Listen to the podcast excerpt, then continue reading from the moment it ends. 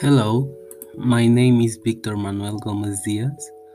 I study naval engineering at the Universidad Veracruzana.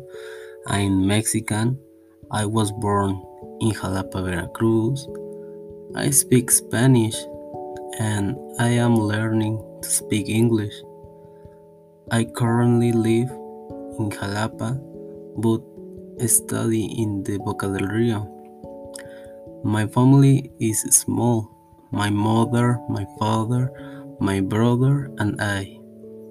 Their names are Vanessa and Sergio. That of my parents and my brother's name is James. He is a small six year old boy who loves to be playing video games even though my main family is small. I have a lot of family and friends who I love a lot. And my hobby is to draw rarely and usually exercise daily.